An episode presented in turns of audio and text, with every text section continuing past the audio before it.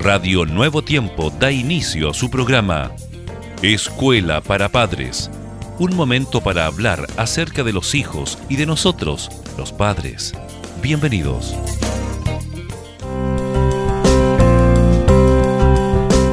Estimados amigos y amigas, qué grato nuevamente estar junto a ustedes aquí en Radio Nuevo Tiempo. Me encuentro en este momento aquí en nuestros estudios de Radio Nuevo Tiempo junto a Jessica. Jessica, un saludo muy especial para ti. Muchas gracias Germán, bienvenidos nuevamente queridos padres. Bueno, frente a esta temática nueva, junto a nuestros amigos, Jessica, si como padres preferimos no molestarnos pasando por alto la desobediencia a nuestros hijos, no practicaremos el amor según Dios, a pesar de las apariencias. Y es que, Germán, nuestro error consiste en no habernos dado cuenta de lo que verdaderamente significa instruir al niño en su camino.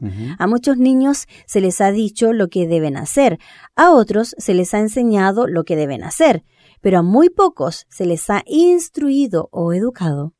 Educar no es solamente decir las cosas, tampoco es enseñarles Instruir o educar es adiestrar y entrenar. Vamos a hacer la diferencia. Veamos. Decir es ayudar y saber. Enseñar es ayudar a saber y a creer. Instruir o educar es ayudar a saber, a crecer y a ser. Está muy claro, Jessica. Ahora, muchos padres y maestros se dedican a hablar en vez de educar. ¿Qué te parece? Lamentable. Bueno, creen que su obligación es únicamente impartir conocimiento. Consideran las cabezas de los niños como de pronto recipientes que deben llenar. Algo así como cuando se llena un cántaro vacío con agua. Sin embargo, estimados amigos, la educación consiste no solo en adquirir conocimiento, sino en usarlos. En este proceso incluye el desarrollo y la acción.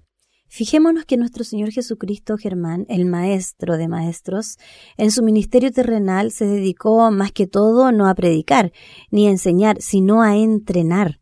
Vivía con su grupo de alumnos, sus discípulos, y dirigía su vida y sus actividades. Se aseguraba que sus alumnos aprendieran sus enseñanzas y las pusieran en práctica tremendo modelo y desafío también para nosotros como padres, Jessica. Y bajo la supervisión de Jesús, los discípulos se desarrollaban, no solo por los conocimientos que Él les impartía, sino porque Él mismo vivía lo que enseñaba a ellos les daba la oportunidad de poner en práctica lo que habían aprendido. Creo que aquí está el que, ¿verdad?, de lo que es el proceso de la educación, Jessica. Bueno, amigos y amigas, realmente ha sido bellísimo y grato estar junto a ustedes nuevamente.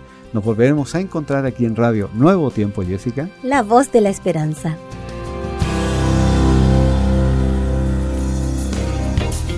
Gracias por sintonizar. Escuela para Padres recuerda que Dios se interesa por tu familia y que pondrá a tu disposición toda la sabiduría necesaria para descubrir el camino apropiado que te permita transformar la teoría en una exitosa realidad. Escríbenos a escuela para padres.